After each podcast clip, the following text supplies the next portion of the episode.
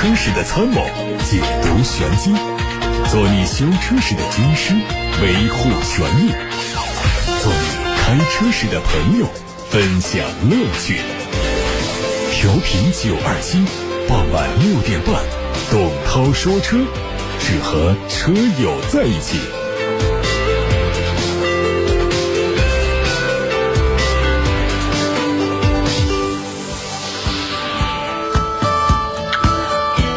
各位晚上好，我是董涛，又来到了汽车节目的时间。董涛说车，先看今天的新闻。上汽大众的 T-Cross 的名字已经定下来了，叫做途凯，它的售价是十二万七千九。这个信息是说呢，T-Cross 在中国将会分别由一汽大众和上汽大众进行生产，一汽大众生产的叫 T-Cross，上汽大众生产的叫途凯，他们采用了不同的设计方案。上汽大众的途凯前进气格栅是几何蜂窝元素，并且和两侧的 LED 大灯连接，搭配发动机隆起的金线。下格栅是粗壮的贯穿式镀铬装饰条，在雾灯区域做了回旋造型。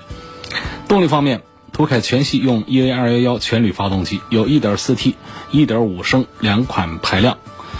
1.4T 的最大功率是110千瓦，匹配的是 DSG 七速。双离合变速器，1.5升的发动机呢，匹配的就是六速的普通手自一体变速箱。看沃尔沃，2020款的沃尔沃 x C60 上市了，五款车型的卖价三十六万二千九到四十六万九千九。它的外观和内饰都没有变化，主要针对细节做了一些调整。新车把现款上的哑光银色的行李架，还有侧窗的边框。外后视镜等部位做了一些涂装，换成了亮黑色。内饰部分呢，新车把原来的运动版座椅的黑色绒面加真皮面料换成了纳帕真皮。另外，新车全系标配了随车管家服务，可以远程操控车辆的锁止车门、远程启动车内空调等。动力方面是 T 四 T 五两种，分别是 2.0T 的高低功率，可以满足国六 B 排放标准。传动系统是八速手自一体。日前，第一千万辆 Mini 在英国牛津工厂正式下线。下线车型是一款三门版的六十周年纪念版。外观方面，Mini 六十周年纪念版是基于现款的 Mini 打造。它在外观上用了经典的英伦绿作为主色调，并且在前发动机舱盖上加入了带有。六十周年字样的特殊的拉花涂装，新车的侧面翼子板上的散热口也有同样的特殊标志。迷你六十周年纪念版车型还采用了复古造型的十七英寸的六辐式轮毂。动力方面，用的是一点五 T 三缸和二点零 T 的四缸。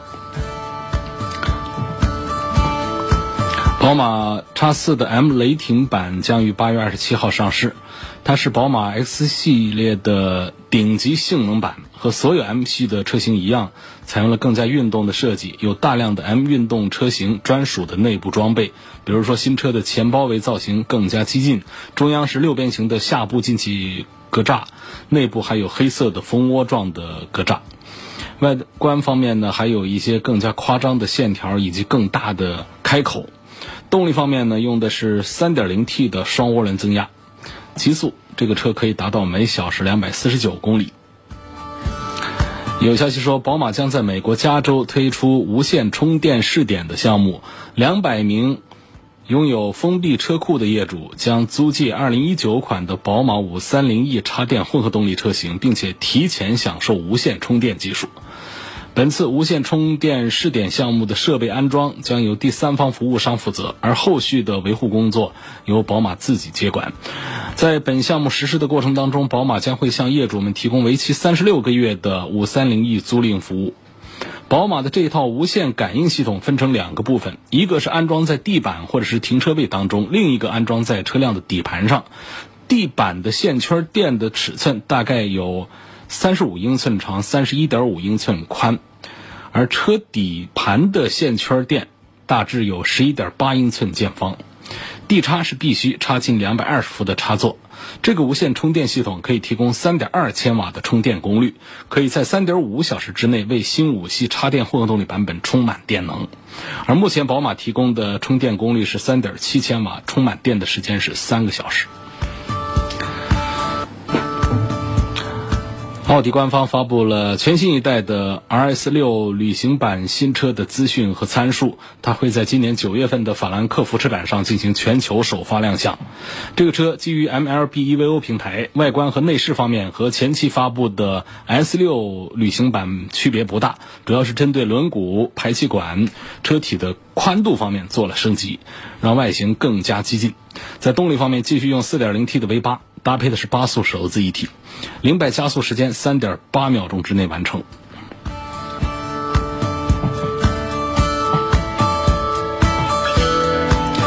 英菲尼迪正式宣布推出品牌旗下三十周年纪念版，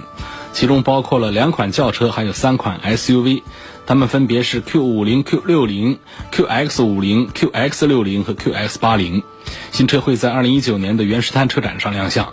外观方面呢，这五款特别版都做了类似的细节调整，比如说包括车身四周原本的亮色的镀铬装饰条都换成了深色的镀铬装饰条，轮毂也加进了黑色的镜面效果。上面五款特别版都还会装备英菲尼迪的特殊技术包，包括智能巡航控制系统、车距辅助控制系统、三百六十度的环景、自动紧急刹车系统和碰撞主动干预系统。新款的名爵 ZS 路试照片已经出现了。虽然说新车的伪装很严密，但是仍然能看到在外观方面做了很大的调整。前脸是取消了中网的镀铬的，LED 灯组的造型做了变化，下格栅的地方还配了雷达探头，未来可能会提供 L2 级别的辅助驾驶。动力方面保留了1.5升的自然吸气，同时还会搭载 1.3T，它 1.3T 的工信部申报油耗是百公里6.6升。最后看到有一个长安 CS 三五 Plus 的消息，这个车的卖价是六万九千九。这是新增的一款手动版本，配置上有所升级，比如说增配了倒车影像，还有纳帕皮纹的仿皮座椅，同时换装了国六排放的动力。除了配置的变化之外呢，新车在设计上和老车型相比没有差异，仍然是十六英寸的轮毂。动力方面是一点六升的自然吸气，搭配五速手动变速器。近日，中国时尚汽车的高端品牌。星途旗下的第一款高端智能家 SUV TXL 开启了全国巡回试驾。这个活动是以“星驾到，悦征途，星途 TXL 悦享之旅”为主题，展示了智能高端活力的品牌内涵和敢超越的品牌精神。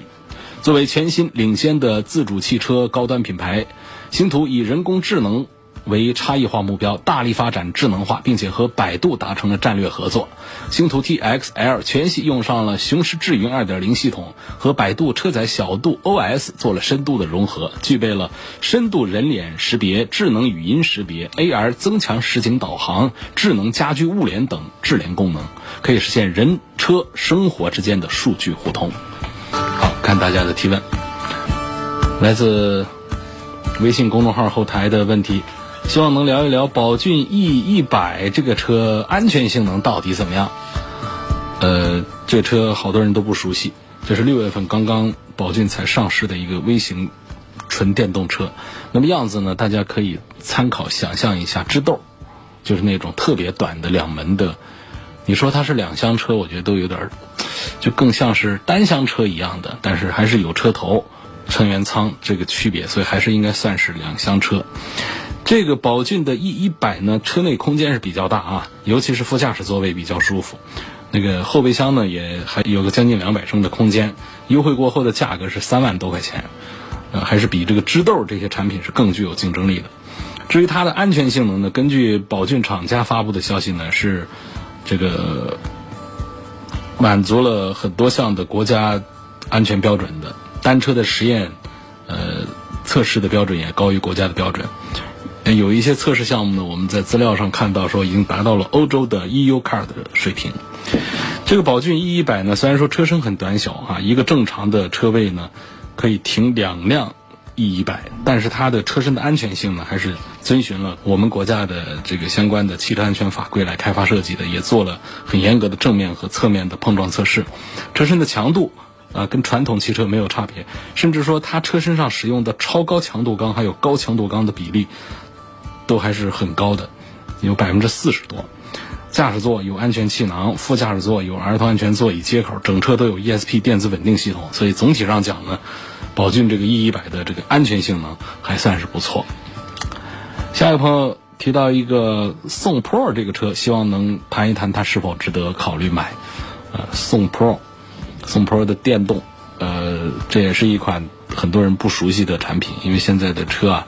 确实推陈出新是非常快。宋 Pro 是刚刚才上不久的，啊它有这个新能源版本，还有普通的版本。我觉得这个车上呢，宋 Pro 呢作为，呃，它的这个普通能源版本呢，价格还是比较亲民的，在这个十万块钱左右就可以了。那么到了新能源的话，到 EV 版的话呢，价格就是围绕着二十万元，呃，将近二十万来展开的。我觉得这个 Pro 呢，这个车有几个点是值得大家关注一下的。呃，首先呢，就是它的这个平台实力还是比较强大，因为它这个用的是比亚迪的一个最新的平台，叫做 E 平台。呃，这个平台呢是作为这个整个比亚迪的体系当中呢，为它的纯电汽车技术带来变革的一个平台。那那个宋 Pro 的 EV 呢，就是出自于这个平台。另外呢，它的续航表现，说纯电车我们就讲它能跑多远，它超过五百公里的续航，也还是这个比同级的产品要跑得更远一些。另外呢，就是充电比较快，它的有一个极速快充，呃，半个小时。可以把百分之三十的电充到百分之八十，然后你如果说是没电的情况下，你充个十五分钟可以跑一百公里，这可以解决我们很多情况下的，就是在这个日常用车当中呢，中途这个像加油一样的加电呢，我们没有太多的时间，说我们要充上四十五分钟一个小时可能会耽误事儿，但是充十五分钟跑一百公里的话呢，基本上可以解决我们室内的这种这个通勤呢。应该是没有问题，一百公里呢足够我们经常办事儿的话就一天用了，所以这这是它的几个点，包括它的电池的安全标准，呃也是比较严苛的，所以这是关于这个比亚迪的宋 Pro 这 EV 这个车型的一个介绍。下一个问题来自八六八六，问本田飞度哪一款车的性价比比较高啊？呃，国五标准的车现在还值得买吗？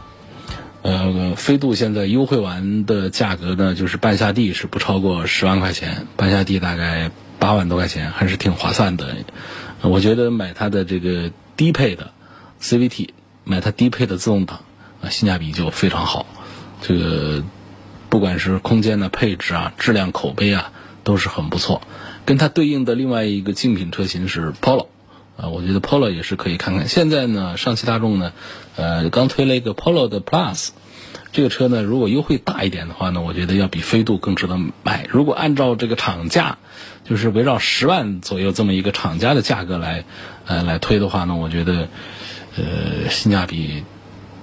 并不是太高，价格还是有点贵了。因为这个车虽然说做 Plus，它身材做大了一点。但是呢，它的配置实际上跟这个飞度来同价位来比，还有其他很多产品比，它是不如的。嗯，有一些配置做的比较的这个吝啬，就可以看得出来。包括说后排没有空调出风口，啊，像一个祖传的一个设计一样的一直不改变。然后全系都是后轮的鼓刹，这都是让人啊比较难以忍受的。就是这车呢，就是看起来应该是定位再高端一点的。但是呢，它实际上在一些配置上呢，包括动力上啊，都没有什么升级，这个让人是比较失望。实际上，按照这么大一个尺寸的话呢，完全可以把这个动力升级一下之后呢，直接跟高尔夫来来 PK 一番啊，这都都没问题的。因为 Polo 实际上它这个整个这个平台啊，这个 Polo Plus 的平台还是很棒的啊，这是大众的最新的 MQB 平台呃下来的产品。嗯，车身的高强度钢啊，一些东西做的还都还是不错，但是呢，在一些日常常用的一些配置方面呢，作为一个十万元级的产品，还是显得比较的呃吝啬。陈先生说，要对比一下凯美瑞和 CRV 两款车的低配混动版本，问品牌，问性价比和后期维护保养。目前我认为丰田和本田，他们两个在这个品牌的排序上呢，应该是并列的一个关系啊，并列关系。从全球的销量。大范围来讲呢，丰田的销量比本田要大。那么在中国本土的话呢，对丰田和本田两个 logo 的认定的话呢，我们中国的消费者实际上没有排出一个先后胜负出来，所以这是关于品牌。关于性价比呢，一款轿车和一款 SUV，这也没法来说他们的性价比。后期的维护保养，丰田和本田都比较便宜，嗯，所以这个陈先生到底是买凯美瑞还是买 CRV 呢？你就想一想，你是需要一个轿车还是需要一个 SUV？目前我并不认为说 SUV 就一定是大多数人的选择，很多人在买车的时候还是在 SUV 和轿车当中呢是啊一半一半的这种选择的习惯。陈先生要问的是，林肯大陆的裸配是裸车价四十三万左右，宝马五系呢裸车价呢五二五也是四十万左右，奔驰的 E 级的低配裸车价是四十六万左右。问这三款车谁的性价比是最高的，谁是最值得买的？呃，实话说，我还是觉得就是林肯大陆的性价比啊非常好。那看过这个车之后，觉得它似乎在豪华档次感上是超越了五系和 E 级的，但实际上它就是这么一个价位，这跟它这个在中国的呃市场是有关系。品牌弱一点点啊，然后网络也差啊差一点点，销量也差一点点，所以它在真皮皮料的运用，你进去这个林肯大陆，你看看它到处包裹真皮，就觉得它更像一个。D 级车的那种驾驶啊，所以这是林肯大陆，我认为它还是性价比比较高。但是我从推荐购买的角度呢，我还是赞成五系要多一点啊。这一代的五系确实是做的非常棒的，各方面都是呃这个超越了上一代。同时呢，相对于这个奔驰的 E 级和奥迪的 A 六这些豪华品牌来说，五系这一代的综合实力也都更强一些。嗯，赵先生的问题说，我的车是江淮瑞风。M 三最近气温高啊，车总是容易熄火，之后就打不着。找 4S 店，工作人员一来，他就启动了。呃，说是油泵的油温太高导致的。那么让我以后遇到这情况啊，停半小时，等温度降下来再开。之后的一周呢，就出了六次同样的状况。我又联系 4S 店，他们说给我的车换油泵。据我了解啊，最近 4S 店已经接到了好几起这种情况的投诉，问是不是很多瑞风 M3 的车主都遇到过这种问题？换油泵能不能解决问题？这种情况厂家是否应该召回？啊，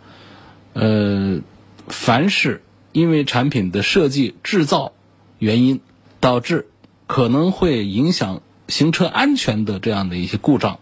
那么根据我们国家的。这个召回管理条例的话呢，呃，厂家都是应该做召回的，啊，这是一句大的这个这这个这个这个道理。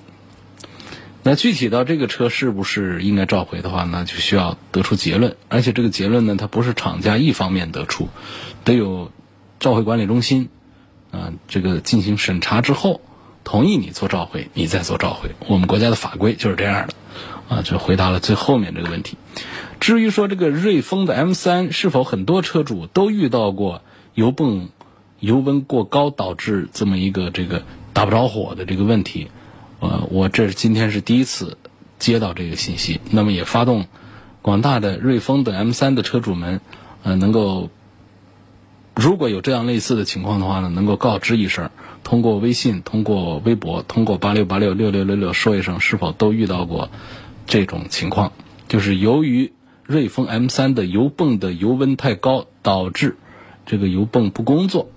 那么需要多次出现之后呢，4S 店给换一个新的油泵，是否？那很多车主都有类似的遭遇，如果有的话，拜托可以通过八六八六六六六六，或者是董涛说车微信公众号，或者是董涛说车的微博留言告知一声。赵先生希望打听到，到底。是他一个人的个例呢，还是已经出现了群发？目前我们就短短的这一小会儿时间，已经听到了，已经看到了有三个，有三个车主反映有同样的情况。那看来这个赵先生的担心不多余啊，恐怕不是一个个案，恐怕真的有可能是群发的一个问题。你看看这位叫。叫伟亮的一位网友，他说：“我的瑞风 M 三也发生过突然熄火，过个二十分钟再启动就正常了。黄金口服务站也给不出一个结果。你看看，所以这就提醒我们这个江淮瑞风 M 三的车主们注意啊！呃，刚才已经有几位朋友，有四位车友在我们节目里面同时啊同时段在反映这车的油泵可能会因为油温太高导致罢工。它一罢工呢，导致的问题可能涉及到危险，涉及到行车安全，它会导致熄火啊！如果正在行驶途中，正在上坡途中，我们需要加油的时候，不管需不需要加油，车辆熄火，它都是可能导致一些安全隐患的。熄火之后呢，还得等个二十分钟，等这个油温下来之后，油泵才可以继续的再次的启动工作，车辆才可以发动点着火。那这种情况，我们会关注，会重点关注。啊，如果说在湖北地区，我们找到更多的这个案例的话呢，会集中向厂家反映，不直接的略过咱们的 4S 店体系，向厂家的售后部门来提供案例，希望得到一个厂家层面的回复。所以各位，江淮瑞风 M3 的车主们，如果你的油泵遇到过问题，打个电话到八六八六六六六六报名，或者是通过董涛说车的微信公众号。董涛说车的微博留言，留下你的联系方式啊！不要简单的一句话，哎，我是，这我怎么联系你？就把你的姓名、电话、牌照号，啊，这个这个车型、购买的时间等等信息写的越全越好。继续来看大家的这个提问，有位网友在微信公众号上说：“涛哥你好，听了很长时间节目了，买了一点五 T 的。”本田 XRV，想问一下，这车子的挡泥板它到底有没有必要装？挡泥板在哪儿呢？就装到这个车轮子后边的，就防止泥巴往上溅的。我觉得还是有必要装的。它起码可以让我们这个车侧面的这个这个这个裙边呢少溅一点泥水。另外呢。嗯，从车后看，如果装了挡泥板之后呢，看这个车的背影呢，其实会显得更加的厚实，甚至是稍微显得有点饱满，甚至是稍微显得有点宽大的。各位可以试一下，没有装挡泥板的和装了挡泥板的，从车后看上去真有这个效果。所以，不管是实用还是这个呃观感上、视觉上，我都有一点赞成给车子。四个轮子装上挡泥板。有个网友问说：“别克、雪佛兰、福特属于美系车，那么英菲尼迪它属于什么系？”啊，这是一个很搞笑的一个问题了啊！因为英菲尼迪呢，它属于日系车，但是它不在日本生产，它在美国生产。你说我到底是把它划到美系呢，还是划把它划到日系呢？实际上，从这个研发。啊，品质各方面来讲的话呢，还是应该是属于这个日系的范畴，啊，有典型的日系的 DNA，日系的一些特征非常的突出。但是呢，它的出生地是在美国，这就类似于什么？啊，这个前些年呢，不是有一些这个有一些朋友会到美国去生小孩那么这小孩呢，如假包换。是中国人，但是呢，他在美国出生，于是呢，他拿到的就是这个美国的居留身份，所以这个英菲尼迪就属于这样的一种情况。你可以说它是日系车，那么从法律上讲，也可以说它是美系车。前面有个问题呢，我我这还得还得回答，因为就是关于那个国五的车还要不要买？因为现在又有朋友也在问，说我手上还有个国五的车。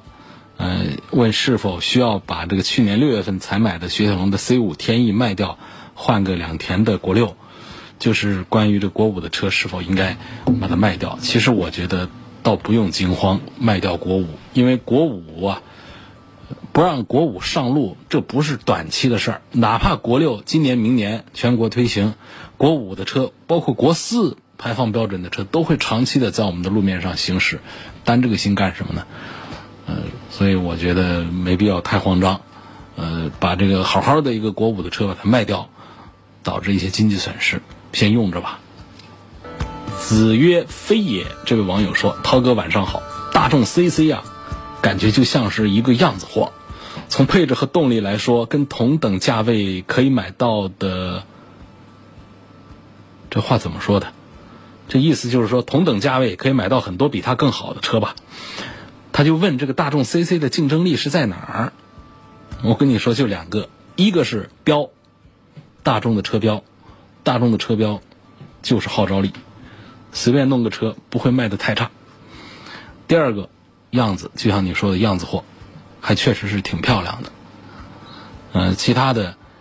开过的车友们。应该都会有同样的感受。我对它只试驾过一次，感受不大好。就是提速还是可以，但是呢，心里是虚的，不踏实，方向虚，方向很轻很空，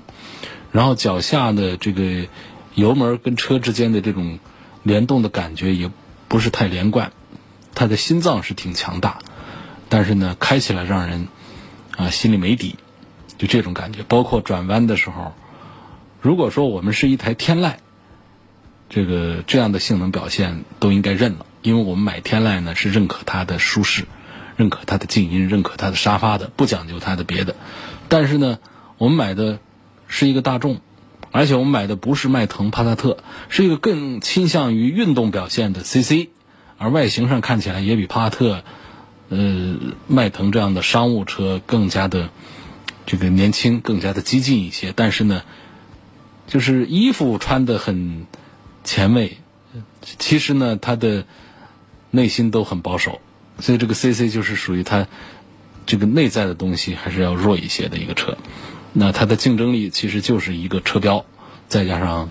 呃很成功的一个样子设计。我想买一台自主品牌的车，本人三十岁，看好了新的名爵六，问名爵品牌的车怎么样啊？前些年呢，这个名爵的车路面上很少看到，这两年慢慢的看的比较多了一些。想听你评价一下名爵这个品牌。呃，我是觉得在自主品牌里面，这个名爵的这个品牌是比较好，因为它本身是一个国际化的一个大品牌，是一个老品牌。那么只是说被上汽把它给买过来了，那这是一个如假包换的一个自主品牌。但是呢，我们也可以说它是一个国际品牌。那么因此呢。如果一定要讲一点点说，呃，自主品牌里面的这种面子的话，我觉得一个 MG 的 logo 确实是比其他的 logo 要稍微面大一点的，啊，当然这个就是呃不是太严肃的一个说法了。那就是我对这个品牌。那么对于车型来说呢，我觉得名爵也好，荣威也好，确实是在自主品牌里面是比较早，呃，做的品质和设计，嗯。比较接近于合资车的，到目前为止，它仍然是排名比较前的这个各种品质做的要好一点的自主品牌，呃，包括了像领克啊、魏啊这些这个后来者在内，一起呢有几个品牌的这个自主品牌确实是车型做的比较接近于合资的车型，这是关于名爵。但是同时，名爵身上有一些问题要提醒一下，就是在名爵车上自动挡。啊，普遍在使用的这个上汽自主研发的这个双离合变速箱，那可是垃圾中的战斗机，那个变速箱是真不好。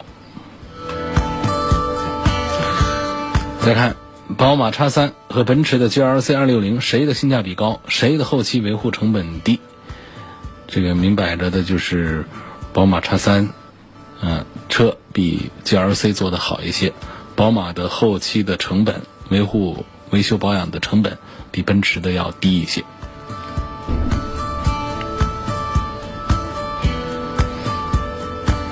我的车是一五款的昂科威 1.5T，车子九万二千公里了，想问问五年十万公里的大保养有哪些是必须要做的？需要注意什么？你的手套箱里或者后备箱里面找一找，一定有一本行车手册。那个手册上面呢，会有一个专门的有一页上面拉了一些这个。关于你的这个十万公里要做哪些保养的一些这个单子，你照着那个去把它做一遍就可以了。这个没必要说是一定要是像那个买保险一样的，我就挑一个交强险就行了，其他险我就想买不买的这种。那么这个十万公里大保养啊，就还是按照这个厂家的这个使用手册、用户手册上的这个呃规定来做会比较好。想换一个中级车，对比了一下捷豹的 XEL，还有这个迈腾的380，两个车最终的落地价差不多，希望评价一下。本人三十六岁，觉得捷豹有面儿，无赖掉价太快，听说后期问题多。嗯，属实，确实是捷豹这个品牌呢，比一个大众的品牌呢，呃，是要更好一些。那么它的优惠幅度大，呃，这个可能是一个常态的东西。另外呢，就是说后期的问题多，它没有大问题，它都是一些这个制造上的一些小毛病。这小毛病啊，在捷豹路虎的身上都比其他的这个豪华品牌是要多一些。但总体上讲，同样的价位的话呢，在捷豹和呃，大众之间，在 XEL 和迈腾之间，我还是倾向于买一个捷豹。这个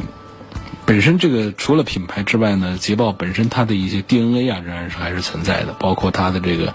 呃驾驶的这种质感呐，还有这个设计上的这种美感呐，这都是同价位的迈腾没法跟它相提并论的东西。下一个问题说，问一下奥迪 Q 二。这个七速的双离合变速箱，它是个干式的还是湿式的？这是一个不太好的消息。这个奥迪 Q2L 跟奥迪的 A3、跟大众的探歌的低配车型一样，用的都是型号为 DQ 两百的这个干式的七速变速箱。这款变速箱的故障率呢，要比其他型号的大众的湿式，呃，要高一些。还有一位网友说，我的标致408开了六万四千公里。然后发现这个机油压力异常，4S 店让我做机油消耗测试。最近一次开了四千公里就没有机油了。如果检测机油消耗异常，这两次换机油的费用是不是该 4S 店出？发动机如果烧机油是更换发动机还是维修发动机？这还在保修期之内。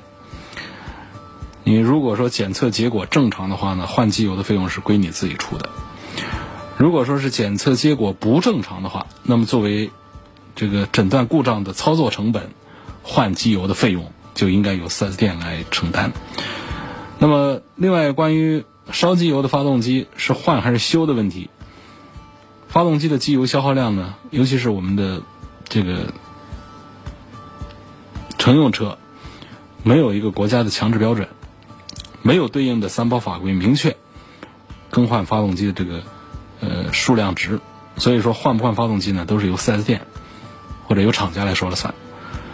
偶尔也听说过一些这个烧机油特别严重的换过新发动机总成的，然后我听说听说过有两千公里啊把机油给消耗完的，这种也听说过更换发动机，但是大多数甚至说绝大多数都是跟你做维修做处理。我觉得这个像这个机油的这个消耗问题呢。如果说厂家不跟你换发动机的话呢，你也别纠缠，因为你没有法律的依据。那么做维修之后呢，看能不能改善一些，这是一个方案。另外还有配合方案呢，就是换这个粘稠度高一点的机油，也会让你的机油消耗要稍微的缓慢一些。